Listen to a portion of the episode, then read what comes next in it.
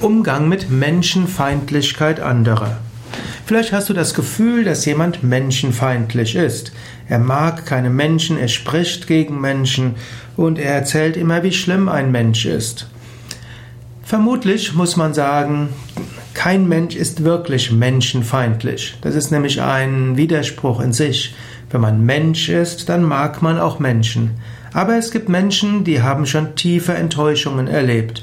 Und weil sie tiefe Enttäuschungen erlebt haben, sind sie etwas zynisch geworden und sprechen negativ über Menschen.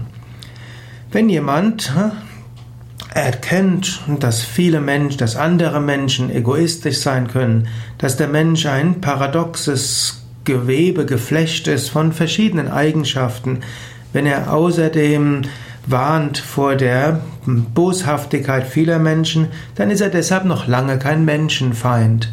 Wenn du also das Gefühl hast, dass jemand menschenfeindlich ist, weil er immer so negativ über Menschen spricht, dann muss das noch lange nicht heißen, dass er wirklich menschenfeindlich ist.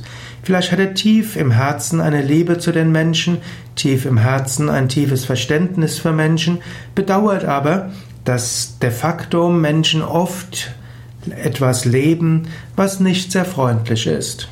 In diesem Sinne, auch hinter scheinbarer Menschenfeindlichkeit ist oft eine tiefe Menschenliebe. Es gab in der Geschichte Menschen, die sehr menschenfeindlich äh, agiert haben. Sie haben viele Verbrechen begangen oder haben Kriege vom Zaun gebrochen.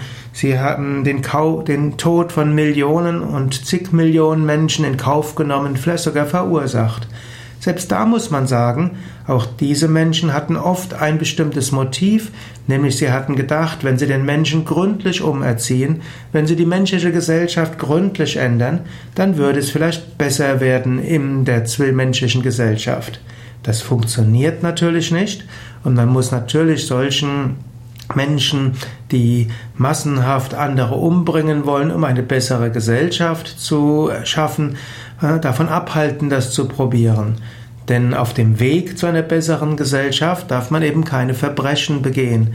Verbrechen im Namen der Menschlichkeit führen nur zu noch mehr Verbrechen.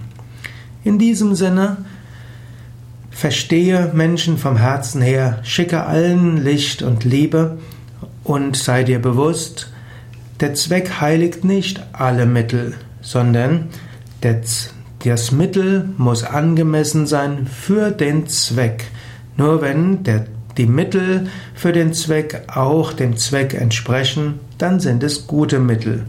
In diesem Sinne, um eine gute Gesellschaft zu erzeugen oder eine gute Gesellschaft zu ermöglichen, muss man gute Mittel nutzen andere umzubringen, Kriege vom Zaun zu brechen oder Menschen zu bekämpfen, um eine bessere Gesellschaft zu erreichen, das funktioniert nicht, denn auf dem Weg werden neue Verletzungen geschaffen und aus Verletzungen kommt Feindschaft und aus Feindschaft neue Verletzungen. So hatte Jesus sehr recht, der gesagt hat, liebe deine Feinde. Die moderne Psychologie bestätigt die Grundlagen des Menschenbildes von Jesus Christus sehr stark.